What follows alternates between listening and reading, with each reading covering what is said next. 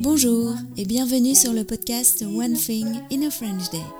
Aujourd'hui, vendredi 15 septembre 2023, cet épisode, le numéro 2274, s'intitule Changer de café, shooting photo à la boulangerie. J'espère que vous allez bien et que vous êtes de bonne humeur. Je m'appelle Laetitia, je suis française, j'habite près de Paris et je vous raconte au travers de ce podcast un petit bout de ma journée. Vous pouvez vous abonner pour recevoir par email le transcript, le texte du podcast sur onethinginafrenchday.com. Il existe en deux versions, le texte simple à 3 euros par mois, ce qui est déjà un excellent moyen d'améliorer votre compréhension du français, ou la version enrichie à 5,90 euros, c'est-à-dire le texte bien sûr, mais aussi des notes culturelles, des tournures de phrases utiles ou quand il y en a, des photos.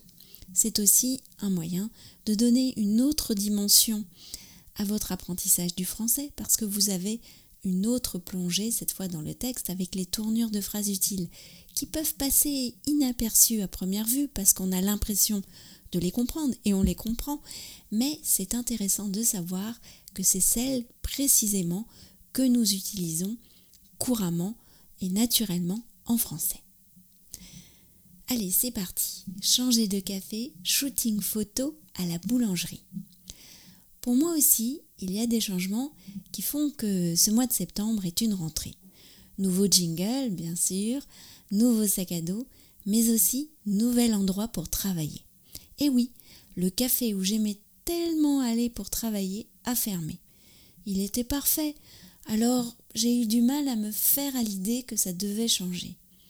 Ce n'est peut-être pas définitif, car le café a été repris et il devrait rouvrir après une période de travaux. En attendant, je vais dans une boulangerie-pâtisserie qui se trouve près de la gare de Bois-Colombes. C'est à 20 minutes à pied de la maison. La boulangerie a ouvert l'année dernière un étage salon de thé très cosy. C'est Marilyn qui me l'a fait découvrir. Alors, ce n'est pas l'ambiance du café avec les discussions des habitués, le, bonjour du patron, etc. Mais certains aspects me plaisent bien tout de même.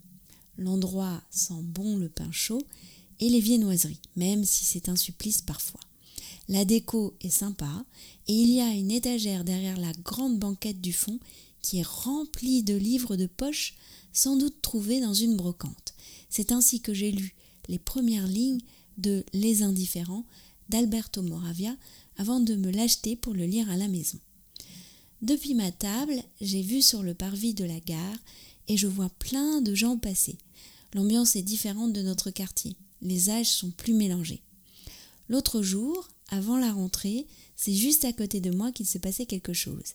J'ai assisté à une séance de shooting de gâteaux le créateur de la pâtisserie faisait prendre en photo les nouveautés de la gamme de rentrée.